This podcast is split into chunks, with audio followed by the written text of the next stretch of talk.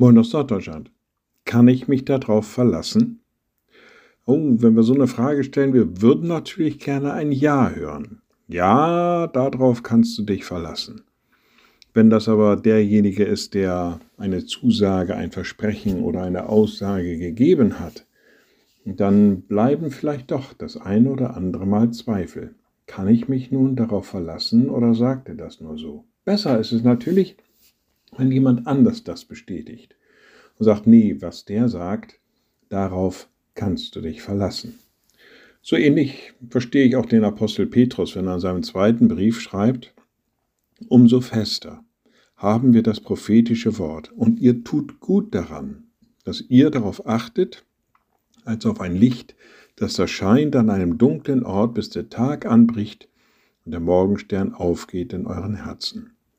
Umso fester, sagt er, haben wir das prophetische Wort.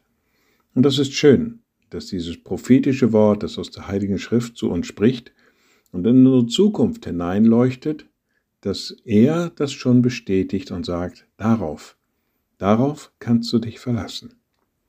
Liebe Schwestern und Brüder, ich lade Sie ein zu einem kurzen Gebet und anschließend zu einem gemeinsamen Vater unser. Allmächtiger Gott, guter himmlischer Vater, immer wieder neu bestätigst du uns deine Glaubwürdigkeit. Wir dürfen uns auf dich verlassen. Dein Wort ist fest in unserem Leben und wir dürfen daran festhalten und dürfen dir vertrauen. Gib uns mal wieder neu den Mut und die Kraft dazu und lass uns mal wieder neu erfahren, dass du uns nahe bist. Und wir beten gemeinsam, unser Vater im Himmel, dein Name werde geheiligt, dein Reich komme, dein Wille geschehe wie im Himmel, so auf Erden. Unser tägliches Brot gib uns heute und vergib uns unsere Schuld, wie auch wir vergeben unseren Schuldigern.